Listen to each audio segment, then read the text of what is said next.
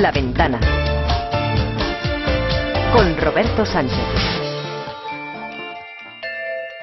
¿Crees que puedes venir a molestarme porque una ventana no cierre? Van a bajar las temperaturas máximas. ¿Le molestaba a usted que le llamasen juez estrella? El ganador de Masterchef España es Todo es posible en dos vueltas. Queremos hacer una carrera de chupitos indios y comunistas. Sigue a tu corazón, tu tiempo es limitado, no lo desperdicies. En la ventana, Mariola TV.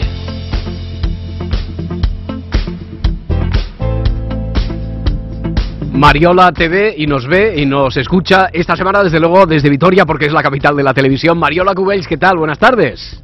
Buenas tardes, querido Roberto, ¿qué tal? Y además muy bien acompañada. Ahora enseguida desvelamos el secreto. Bueno, por la alfombra naranja hasta ahora ha pasado Chicote, David Gené y la gente de Águila Roja que vuelve a Televisión Española el próximo jueves, día 12, para competir con las galerías Velvet de Miguel Ángel Silvestre y Lucía Echevarría, Rodolfo Sancho y todo el elenco de Isabel que podremos ver el lunes en la primera de televisión española. Bueno, mm, Mariola. Y también ha pasado Tamara Falcó. E incluso querido Tamara Roberto, Falcó para presentar su reality We Love Tamara. Que sé que no te lo vas a perder. Por supuesto. Estoy con tres principiantes, que lo sepas. Tres principiantes. Hemos venido a darles una oportunidad para que se den a conocer y Mm. para que puedan comunicar su gran potencial. Bueno, sí, hoy es el turno para los protagonistas de, de una serie. La serie, desde luego, no está empezando, es la más longeva en nuestro país.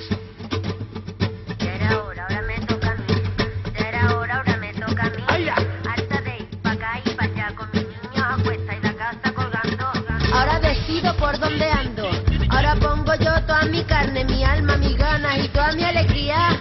Y a mí que me lance el cuchillo, que con media vuelta yo solo escribo. Bueno, pues en todas sus variables de sintonía, digo, reconocible desde luego. Hoy ha desembarcado en Vitoria toda la troupe de Aida. Lo, lo ha hecho Mariola, lo han hecho al estilo de las orquestas de antes, ¿no? Pues sí, porque están todos. La verdad es que la rueda de prensa ha sido algo apoteósico. Es verdad que vistos en persona la gente sí que les quiere y sí que les sigue y sí que parece que haya un cariño real. Y son buenos chicos. A mí me ha parecido que son gente que se hace querer y Es que, que son tú lo cálidos. dudabas, lo dudabas. lo sí no, que parece no, que... pero ya sabes cómo es esto, de que, ay, bueno, sí, son actores, tal, pues a lo mejor... No, no lo dudaba, me están poniendo una cara... Bueno, va- va- Roberto, vamos a presentarlos, vamos a presentarlos. A ver, eh, te acompañan Pepe Villuela. Hola, buenas tardes. ¿Qué tal? Buenas tardes. Mariano Peña. Hola, ¿qué tal? Paco León también está por ahí. Buenas tardes. ¿Qué pasa, Paco? Bueno, muy bien. Bueno, yo ayer, ayer decía, no es posible que vaya a ir Paco León. Paco León yo creo es la, la cuarta vez que viene a un programa de Francino. Y no es- está Francino. Y, Y no está, está Francino. y- y está servidor. Yo creo que ya es, yo creo que es la cuarta. Se lo he dicho hoy en el taxi y también ha puesto una cara como diciendo, otra vez no está Otra vez, Francino". otra vez. No, no, no, para nada, al revés. Tengo muchísimo más confianza contigo que con Claro él. que sí, ¿Qué- qué- claro que sí. qué hay de la- cercano también, es un presentador más cercano. ¿Qué hay de tu agria polémica con Carlas Francino, Paco León? Bueno, estamos ahí, que yo creo que algún día, algún día nos encontraremos. Bueno, Bueno, pues, hoy lo que han hecho es presentar algo que desde luego, a ver, es que son números y son palabras mayores. Sí, son Cumplen 200. 200. Fíjate, además Aida es pionera en muchas cosas, no solo que porque ha llegado a 200 capítulos, que no ha llegado prácticamente nadie de series de ficción, es pionera en que es la única spin-off, la única secuela de una serie nacional, que esto también es muy importante. Eh, yo diría que además es la- una de las pocas funciones nacionales que funciona en Telecinco. Muy importante también, porque eh, la, la ficción nacional en, en esa cadena no acaba de, de arrancar. Y es la única que ha sobrevivido además a la marcha de la actriz principal. Y hoy hablábamos de que teníamos aquí a estos tres chicos principiantes, porque son eso, tres actores para una serie con nombre de mujer que eh, yo también hubiera querido tener aquí a, actor, a las actrices que han estado en la rueda de prensa, que son fantásticas. Pero sí que es verdad que ellos representan un poco el universo ¿no? de, de, de Aida y todo lo que ha generado y todo lo que, y todo lo que va a generar. Porque sí que es verdad que es una serie... Y luego hay otra cosa, Roberto, que no sé si a ti te pasa, esto ya es una cuestión personal, es una de las iba a decir es una de la, es la única comedia voy a voy a mojarme es Venga. la única comedia de ficción nacional con la que yo me río a carcajadas 200. un piropo. 200 200 Cumplimos 200, miles de historias, miles de momentos. ¡Cumplimos 200! ¿200 qué? ¡Capítulos, no te jode! ¡Pues 200 años! El barrio cumple 200 años. y es algo histórico. Os voy a proponer una cosa. Que el aniversario lo organicemos nosotros. Podemos recaudar dinero, no sé, cantando, vendiendo papeletas, cada uno como pueda. Y de esa manera será una fiesta del pueblo y organizada por el pueblo. En la fiesta lo primordial son los animales. Cordero, ternera, osos, sobre todo osos. Posología. Tomar un comprimido cada ocho horas. Había que traer un proyecto, no un prospecto. Primero en instalarse fue un noble que vino con varios campesinos en 1813. Me llame señor Marqués. que no. Bueno, es esta serie desde luego que ha hecho historia, que sigue haciendo, que sigue haciendo historia. Dices que tú te ríes, bueno, se ríen hasta ellos. Sí, es, es que además este momento lo hemos visto, en la, lo hemos vivido en la rueda de prensa y ha generado esta, esta carcajada interpretada por Pepe Villuela. Oye, Que Ma-. Mariano, Pepe, eh, Paco, o sea, Mauricio Colmerero, Chema, Luisma, los tres hombres de esta serie con tantas peculiaridades, decía aquí Mariola, una serie con nombre de mujer, otra peculiaridad más, y la mujer esta ni aparece, la que le da nombre a la serie. No, pero Oye. fíjate, es, mira, es, o sea, es curioso porque sí, sí, tiene vida propia, tiene Hmm. salud, ¿no? Yo no sé esto cómo lo, cómo lo habéis vosotros. Vosotros, por ejemplo, cuando se marchó, Sí. ¿teníais dudas reales?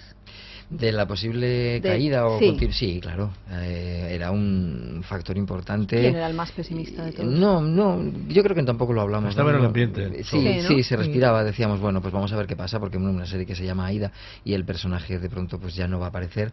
mm, por algún lado se resiente. Y todavía la gente de vez en cuando te lo dice, ¿no? Va a volver, va a volver Sí. Aida, volverá Carmen. Porque, bueno, supongo que la, evidentemente la, la echan de menos. Pero mira, eh, contra todo pronóstico y contra todo sentimiento negativo, aquí estamos todavía después de después de pues, 10 años casi. Oye, en la rueda de prensa se ha reivindicado una cosa que yo siempre reivindico y a mí me gusta mucho y Paco ha hecho mención y, y, y- y Mauriano también. bueno, Paco ha hecho una mención que no podemos reproducir aquí porque ha sido una frase divertida pero malsonante, Roberto, que no se puede hacer en, en- no se puede reproducir en, Pero- en horario infantil. No, no me extraña, no me que no quiera estar Francino. ¿no?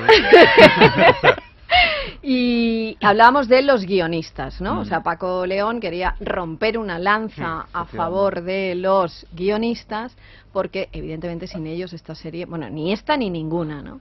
Y ellos defendían un poco, ¿no? Eh, Mariano, defendías un poco la figura de esto, esto que me explicabas de lo de que un chiste bien contado es un chiste bien contado, pero Eh, si no es bueno, Sí, yo siempre he dicho que gracias a los guionistas que tienen una labor maravillosa, que después de 200 capítulos siguen manteniendo ese humor tan fresco y tan divertido, y que siguen escribiéndonos tramas fantásticas para que podamos lucirnos y hacer que la gente se divierta con nosotros, pero claro, nosotros tenemos un guion ahí que es escrito por unas cabecitas maravillosas, que lo que digo siempre, ¿no? Que el chiste, sí, el chiste es bueno, que no me quiero no me quiero echar flores pero que sí es cierto que el chiste hay que saber contarlo aunque también es cierto como comentaba Paco que a veces un buen actor se puede un actor se puede cargar un chiste o un buen actor un chiste no tan malo también lo puede bueno. lo, lo puede hacer bueno lo Claro, hace- sí, porque brillante. están, por ejemplo, los tics esos de complicidad, ¿no? Estoy pensando en tu personaje, eh, Mariano del Tirón, esto que no sé yo reproducir del Tirorirorirori. Mm. Eh, esto,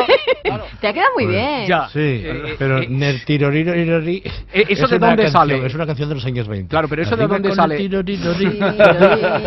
Pues mira, eso sale. se, te ocurre a ti en una morcilla Sí, que pones en un capítulo sí, y después, por ejemplo, pero los guionistas también tienen que tener arte para saber que ahí puede estar el gas. Pero eso se te ocurre Claro. a ti entonces un día. Sí, un día tonto. estaba, sí, porque date cuenta que somos una familia, llevamos mucho tiempo juntos, nos vemos todos los días y tenemos mucha complicidad. Y un día estaba Mauricio en no sé qué situación, bueno, sí, sí recuerdo, era cuando le llegó una chica con la que chateaba.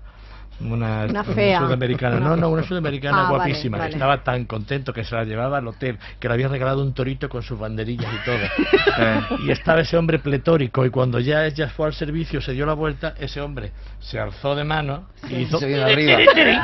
tiri tiri tiri no tiro tiro tiro tiri. y le y sí y bueno eh, fue una carcajada general nos reímos hazlo otra vez hazlo otra vez y así salió igual que pero esto qué eh? Ay, sí, lo dije un día de. WhatsApp y se quedó creo que también el me parto y me mondo tuyo ¿no Paco? ¿El qué? ¿Cuál? el me parto y me mondo Ah. no lo sé. parte me mondo, sí, Creo que yo creo que han salido cosas, Cosas- hasta- Al principio estaban los personajes como en general, ¿sabes? De, y después los guionistas que están muy pendientes de cómo hacemos y cómo le damos carne a, y cómo le damos vida a, a ese texto, ya nos escriben a nosotros. Mm, totalmente Después de tanto tiempo ya no se sabe si, ¿sabes? De los personajes son... es- Es una comunión, podemos Es una decir. comunión, una Sí. comunión. Yo siempre me pregunto si, por ejemplo, vosotros como actores, claro, esto es un poco difícil, vosotros como actores, como espectadores normales, ¿os reiríais de esos chistes en, la te- en casa? Sí, yo me río. Yo si, están, si están bien dichos, si Sí. son buenos, me río, ¿sabes? De- Sí. No de todo, pero... Yo y cuanto más río. tiempo hace que está hecho, Sí. menos te criticas y menos y más limpio estás y más gracia te hacen. ¿Y un domingo por la noche os veis en casa? Yo sí. Sí. Si puedo, sí. yo procuro, sí. Sí, puedo, sí. forma parte, bueno, aparte de que me divierte mucho, a mí me, parece que forma parte del trabajo también.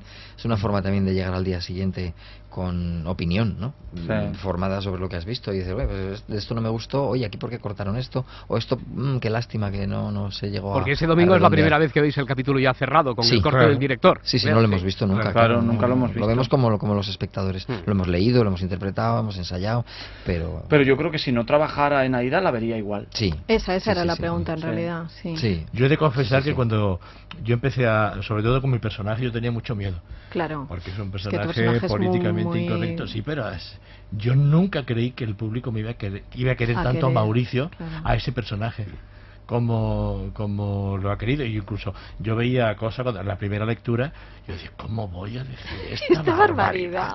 Pero, pero, y, y fíjate que después, al contrariamente, cuando ibas por la calle, precisamente mientras más gorda fuera la barbaridad, la perla fuera más mm, brillantita, más era recordada por el público y festejada. Tú precisamente Como que, quien que escribió además el Quijote. claro Dime. tú precisamente Mariano que en muchos perfiles en el político en muchos otros del personaje estás podríamos decir que en las antípodas ¿no? Sí, sí, totalmente es un personaje. Afortunadamente.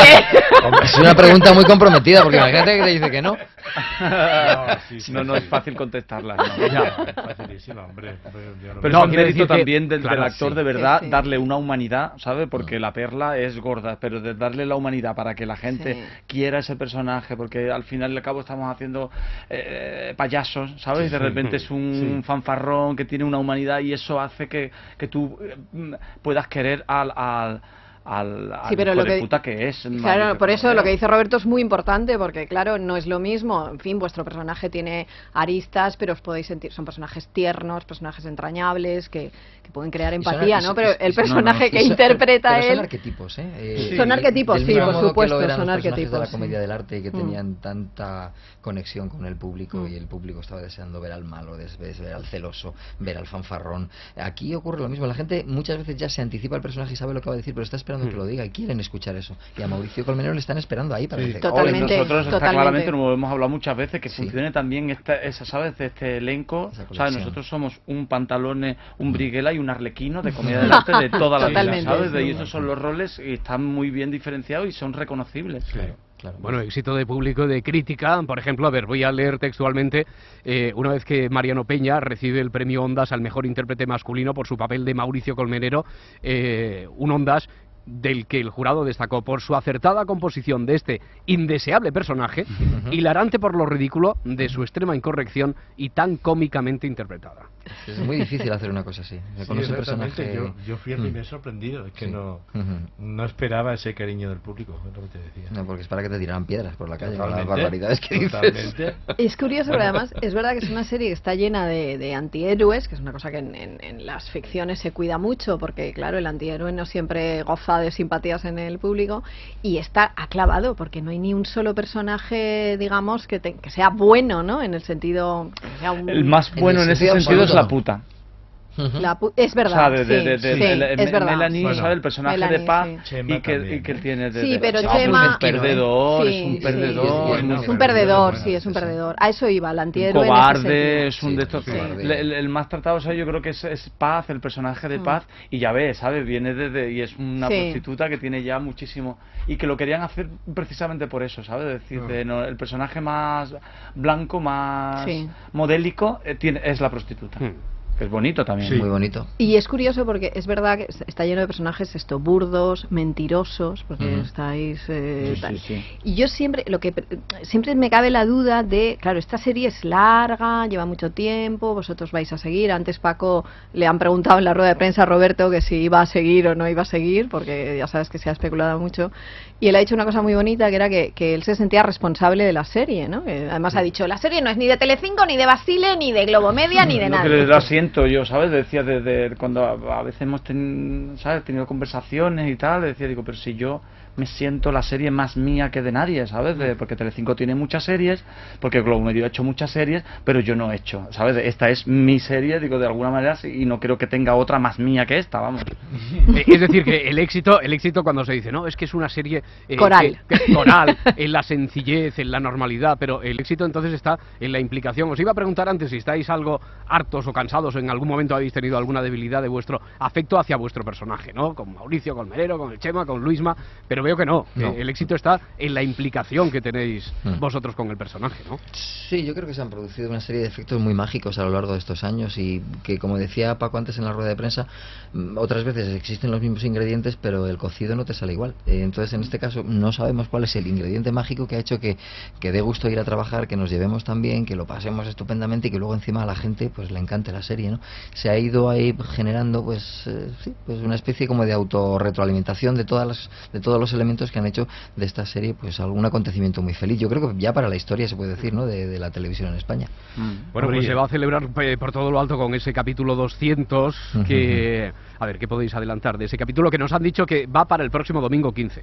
Sí, Sí, ya lo han Va, comunicado. ya, sí. eh, seguro, ¿no? Sí. Eh, ¿qué- qué Bueno, lo ha dicho Basile, ¿eh? Ah, entonces, además. O sea son que- palabras mayores. Sí. Eh, ¿qué, qué, qué podemos saber? ¿Qué se puede adelantar de ese 200 sin, sin destripar nada? Es un capítulo especialmente largo, ¿sabes? Dura casi una hora y media, con lo cual tiene una estructura ca- casi de película. Y tiene. eh, es un capítulo muy especial porque hay un. Como dos tramas gordas. ¿no?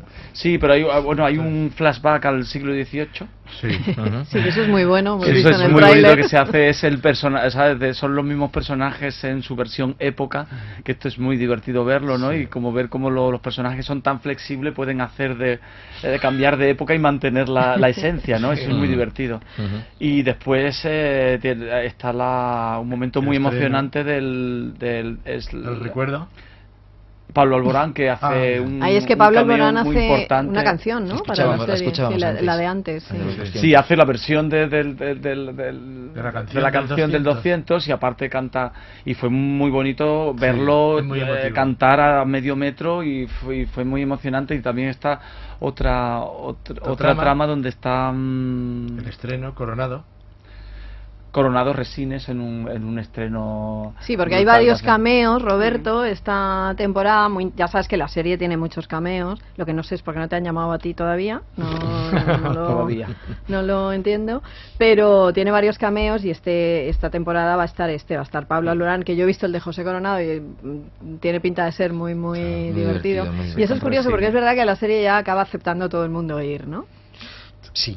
Incluso Yo diría que hay gente todo el que llama llega para decir, a ver, si me haces un sitio alguna vez. Sí, sí, hay, hay peticiones, ¿eh? De, de, De gente. Hay que dice, me, espera. me encantaría pasar por la serie Sí, alguna vez. Sí, hay ojo, lista de espera. lo Bueno, dicen, y, sí. y pasado este super capítulo, entonces después eh, volvemos a la normalidad, incorporaciones, hay novedades para esta temporada. La novedad en cuanto a actores es la incorporación de Dani Martínez, que Mm. interpreta a Simón, que es un personaje que yo creo que bueno pues entra como Es un elefante en una de- cachorrería, es de hermano de Paz. Paz y viene un al canalla barrio, también, es ¿no? un Un poco. canalla absoluto, un sinvergüenza, yo sí, sí, ¿eh? nos Ah, da, sí, nos da- más bueno, todavía. nos da, iba a decir, a mí me da mil vueltas cualquiera.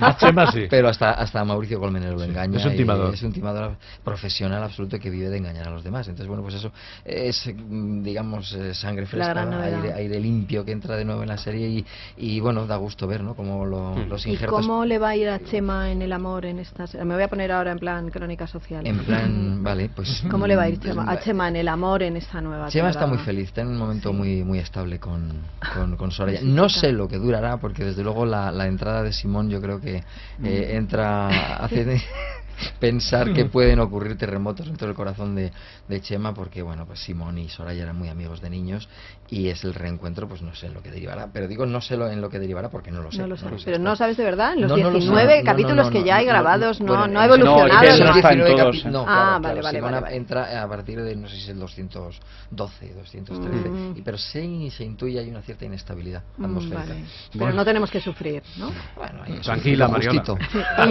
y- y el amor, eh, bueno, el amor, llámale amor, llámale X. sexo. ¿Por qué le eh, llaman amor Con, quieren eh, con- decir sexo?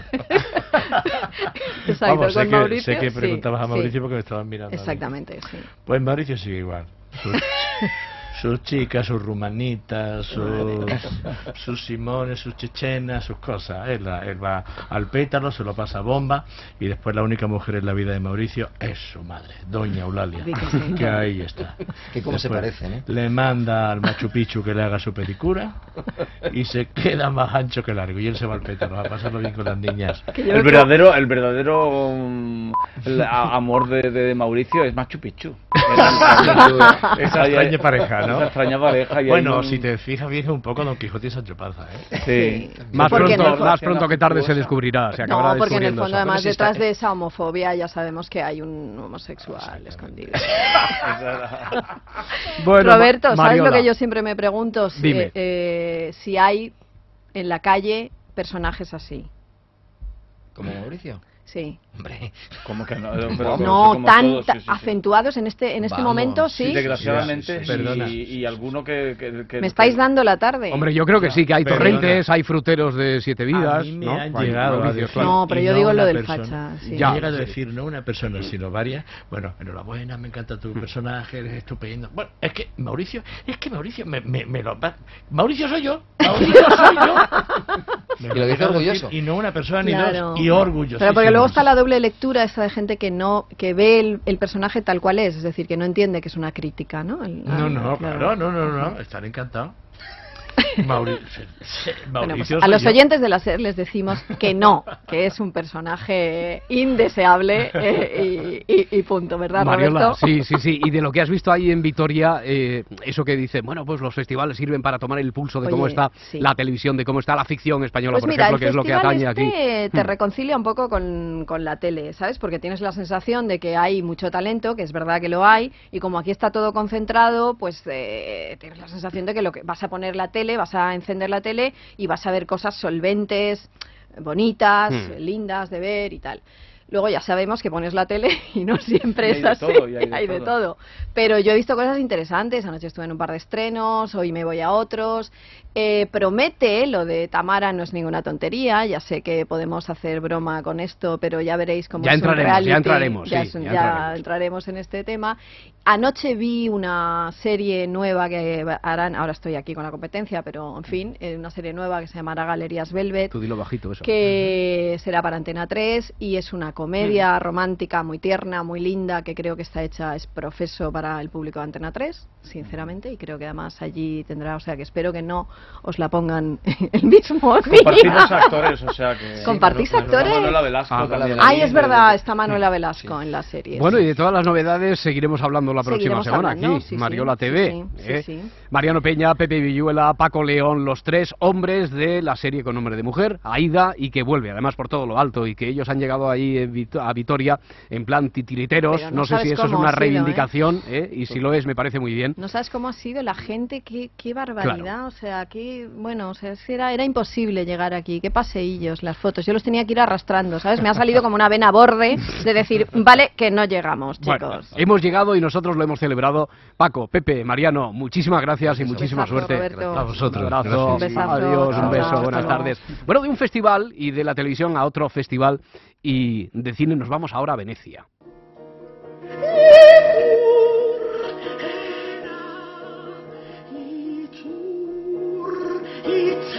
Donde el sábado, por cierto, conoceremos qué película se lleva el León de Oro de esta edición, la 70 de la muestra de Venecia. Un jurado liderado por el italiano Bernardo Bertolucci y que va a decidir si la única cinta española a concurso, el cortometraje La Gallina, de la que estamos escuchando la, la música del tráiler, si se lleva algún galardón a casa. Bueno, hoy precisamente se ha presentado este corto dirigido por el catalán Manel Raga. María Guerra, la Hola. script desde Venecia. María, ¿qué tal? Buenas tardes. ¿Qué tal? Buenas tardes. Bueno, ¿hay motivos para ser optimistas con La Gallina? Bueno, pues eh, Manuel Ragas que es un cerebrito, es un chico de 28 años y La gallina es un corto en blanco y negro que se basa en un cuento de Merced Rodoreda. Es una historia muy muy cruel de la, sobre la violencia familiar vista desde los ojos de un niño, pero es que este corto le ha abierto las puertas para hacer un doctorado, o sea, para llegar a hacer un largo en una escuela de Sarajevo que dirige el eh, Belatar, el director húngaro que imparte en clase allí Gus Van Sant, Jim Jarmus, eh, en fin, Tilda Swinton, con lo que quiero decir que eh, va muy bien orientado. Y eh, decía Bertolucci que él lo que quería es que los Leones de Oro mm, fueran una sorpresa y yo creo que sí que, tiene posibilidades. Vamos a escuchar a Manel que nos contaba eh, pues eh, qué es lo que él quería, quería decir en este corto. Creo que me atrajo, yo creo, el, el mundo poético que es capaz de transmitir Rodoreda y lo que ella sugiere un poco es lo que ha- yo he adaptado en cuanto a mirada, de algún modo. Yo he buscado crear allí también un mundo, un mundo que un un mundo de imágenes, un mundo de música, un mundo donde desolador, pero pero y al fondo ma- marcar la historia una, una historia que tiene puntos de surrealismo y de, y- y de locura y simplemente mostrarla a través de un mundo, digamos, medio onírico, medio desde el punto de vista de un niño. Bueno, ayer decía que le temblaban las piernas. Esta tarde que se ha proyectado la película decía que se le salía el corazón por la boca. Claro, claro, o sea claro. que aquí Bueno, se viene a sufrir. Sí, tiene que ser muy interesante, desde luego, ese mundo, ese universo del cuento de... El universo de Merced Rudureda, ¿no? En este, en este corto, La gallina, de Manel Raga. Eh, por otra parte, María, está siendo un festival marcado por el tono político, Pues en un buen número de películas. Hoy, de hecho, se presentaba el biopic de Lech Walesa. Eh, ¿Cómo queda retratado, en este caso, el político polaco? Pues eh, por las nubes, porque en realidad es una muestra de lo que, bueno, de los años, de los años 70 al 83, eh, cuando fue todo el ascenso del movimiento de solidaridad y era su vida familiar, eh, lo que retrata el, eh, Andr- eh, Andrzej Wajda, el, el director polaco, y entonces es una mirada muy humana en la que la verdad es que quien, quien gana, digamos, es su mujer Danuta, que es una actriz muchísimo, es mucho más superior al, al actor que, que le interpreta, y entonces, bueno, eh, de hecho es un poco blandito el, el- este, este No. biopic y los eh, polacos, los eh, periodistas polacos decían que es un personaje que tiene muchísimas más sombras, más matices y que le han hecho un regalazo a, a Lech Walesa que en realidad sí que contribuyó mucho de, eh, a, a parar, ¿no? a, a derribar el, el comunismo en, en Polonia. Hmm. Es interesante pero un poco, un poco blando. Bueno, planes ahora inmediatos. Mañana se proyecta ya la última película, el sábado la entrega de premios. Sí, y mañana eh, también hay una película española que, que cerrará una sección oficial, es Tres bodas de más, eh, del director de Spanish Movie con Ima Cuesta, que es un, un desmadre de película. O sea, aquí hay de todo, ¿eh? No penséis que todo es eh, una cosa intensa de autor y hay varias secciones y también veremos por aquí a Ima Cuesta hacer de científica que no le va nada bien con los hombres. Y nos lo seguirá contando desde ahí, desde Venecia. María Guerra, un beso. Gracias, buenas tardes. Hasta luego. Amigos, amiguitos, amiguetes y amigotes. Todos valen.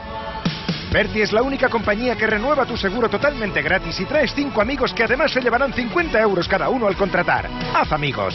902030232. Berti, seguros para gente despierta.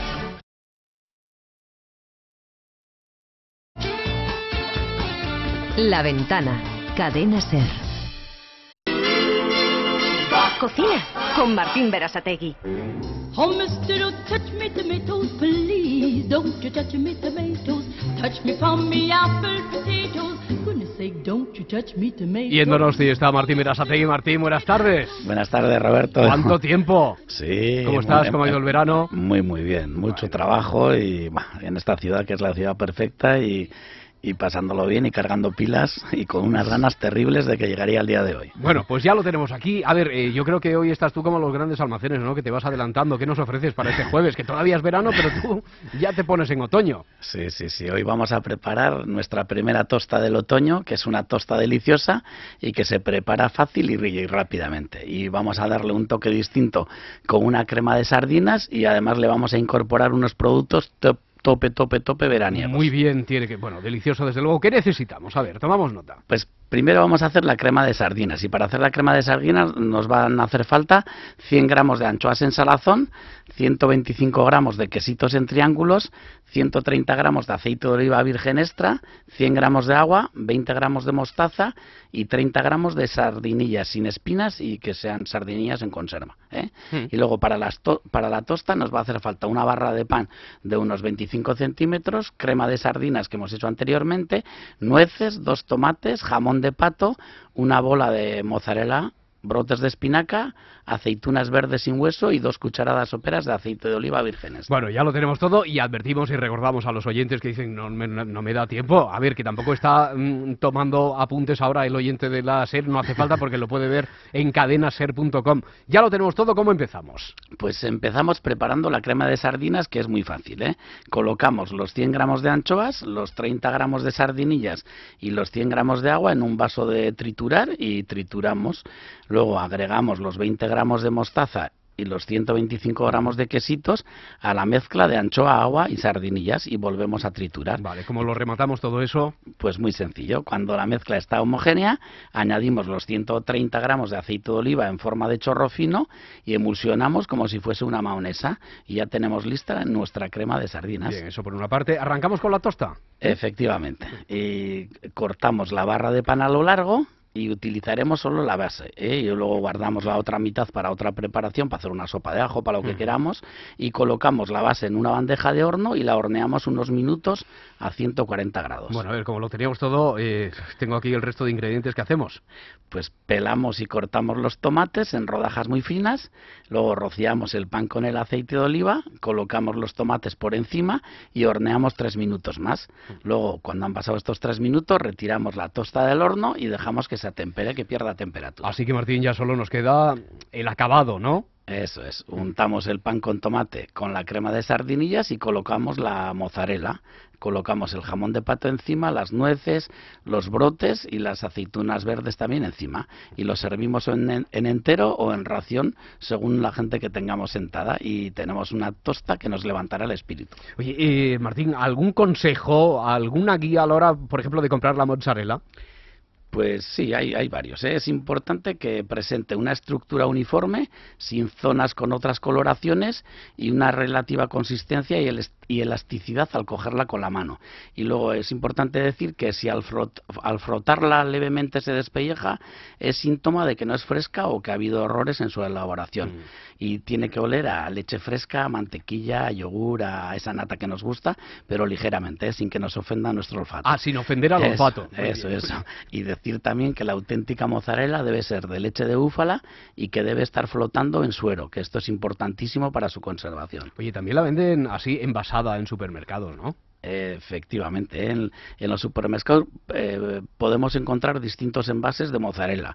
Eh, hay la redondeada con forma de trenza, en bolitas de pequeño tamaño, y es un producto que puedes añadir a cualquiera de los platos que hacemos a diario. Y por sus características, pues se puede, pre- eh, se puede ver presentado en fresco o fundido o también horneado.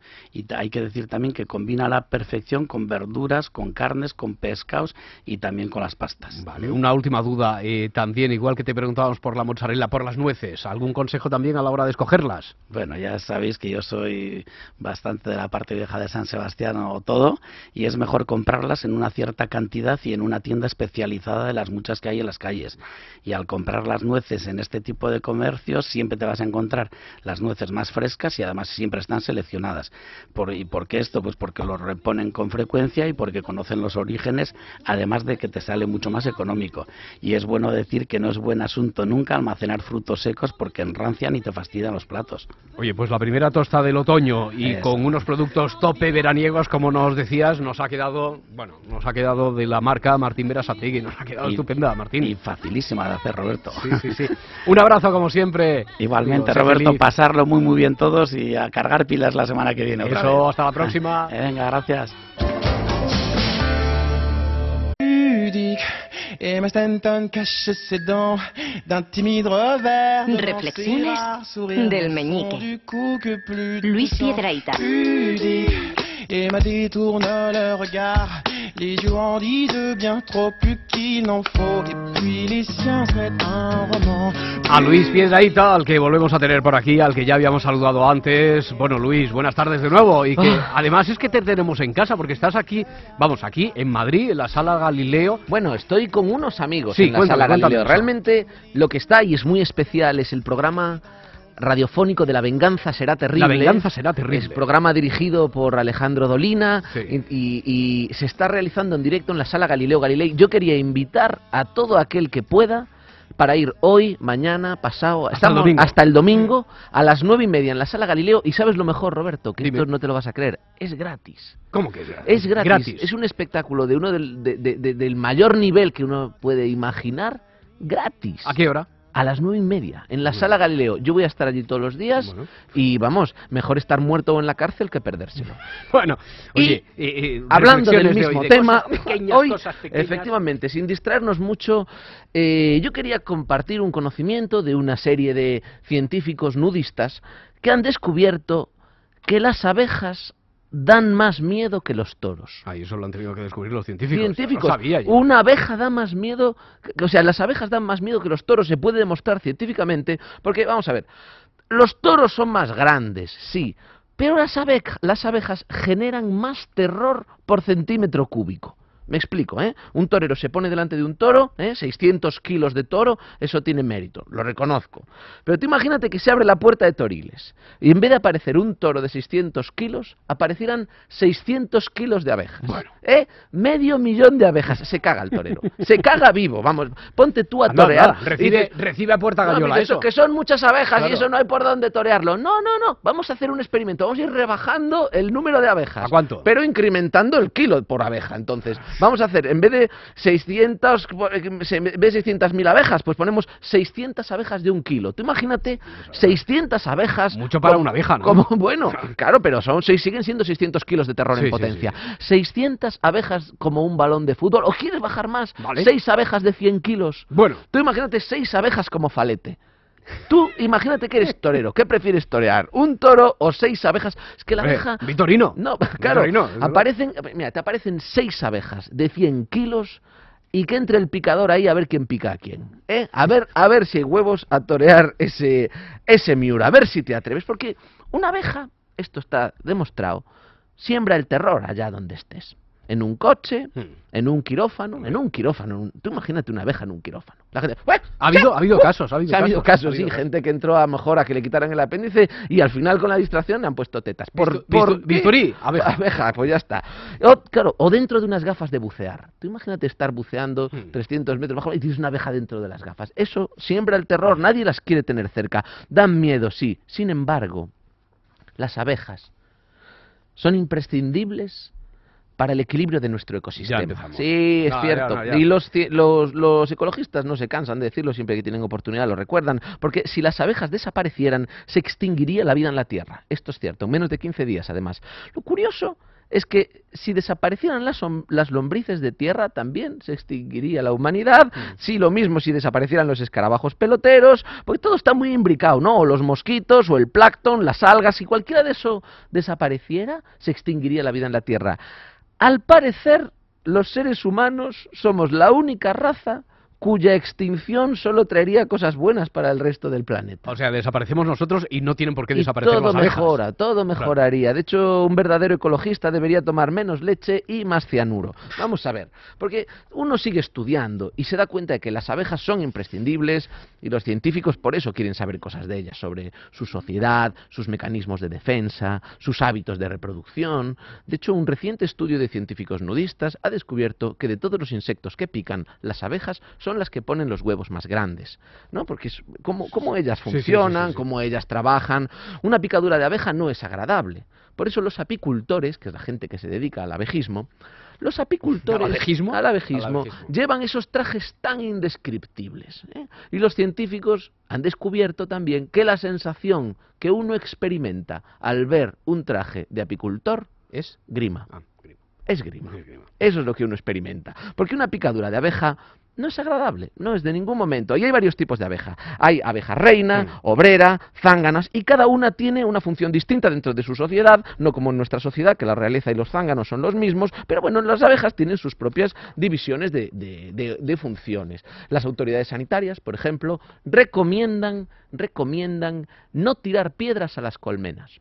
Eso es algo que te dice el médico. No tire usted piedras a la colmena. arriesgado. Es arriesgado. No dejar bebés encima de avisperos. Es otra cosa que recomiendan las Hombre, autoridades sanitarias. Eh, no disparar contra los enjambres. No, porque las abejas en el reino animal están incluidas dentro de esa categoría que los especialistas llaman bichos que pican. Esto es técnico. Bichos que- que pican, como las arañas, los escorpiones o los practicantes. Por eso, pero paradójico, es que al igual que los peces, las abejas cuando pican mueren. Fíjate, ¿eh? no es justo, porque ella a ti te hace daño, te hace una ronchita, pero ella muere. Qué injusticia tan grande, ¿eh? Como si tu padre, cada vez que te quiera dar un capón, le explotara la cabeza a él. Pues mucho te tienes tú que merecer ese capón para que tu padre se anime a darte un capón a cambio de la explosión de su propia cabeza. Y la abeja, como todo ciudadano español, solo pica cuando se cabrea mucho.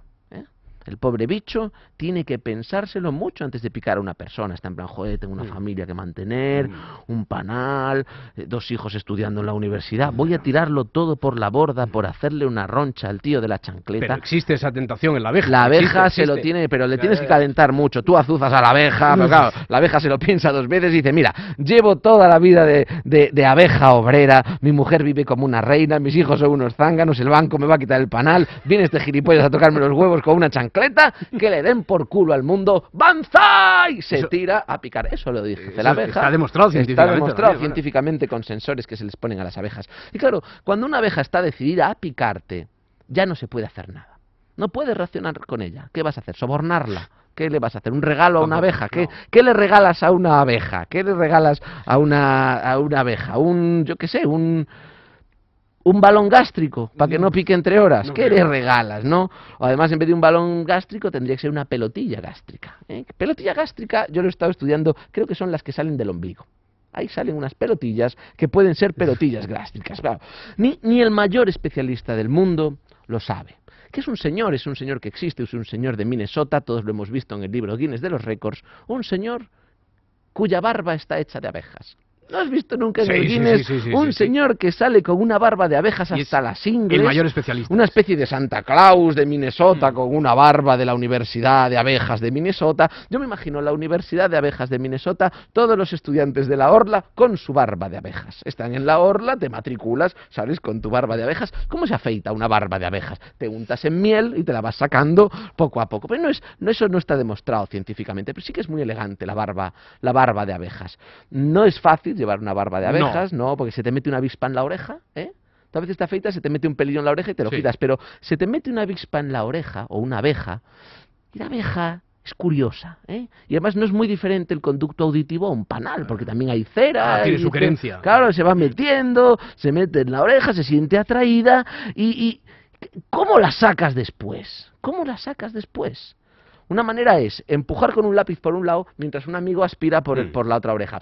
Porque dialogar ya has dicho antes. que No, dialogar no. con la abeja no puedes hacer, no hay manera de convencerlo. La otra manera es solucionar el problema, y con esto podemos terminar, y sirve para, sa- para sacar cualquier eh, insecto de la oreja, es meter una ranita. Una ranita de esas pequeñas que proyectan la lengua y se llevan a la abeja. El problema es que si la ranita se queda dentro, tienes que meter también algo que se coma la rana, por ejemplo, una pequeña serpiente. Y si la serpiente se te queda dentro, pues entonces tienes que soltar un águila culebrera que te meta el cuello en la oreja, se quite la, que te quite la serpiente, que se quita la ranita, que se quita la abeja, y todo ya sale para afuera. Eso está científicamente demostrado. Gracias, Piedraíta. La ventana con Roberto Sánchez.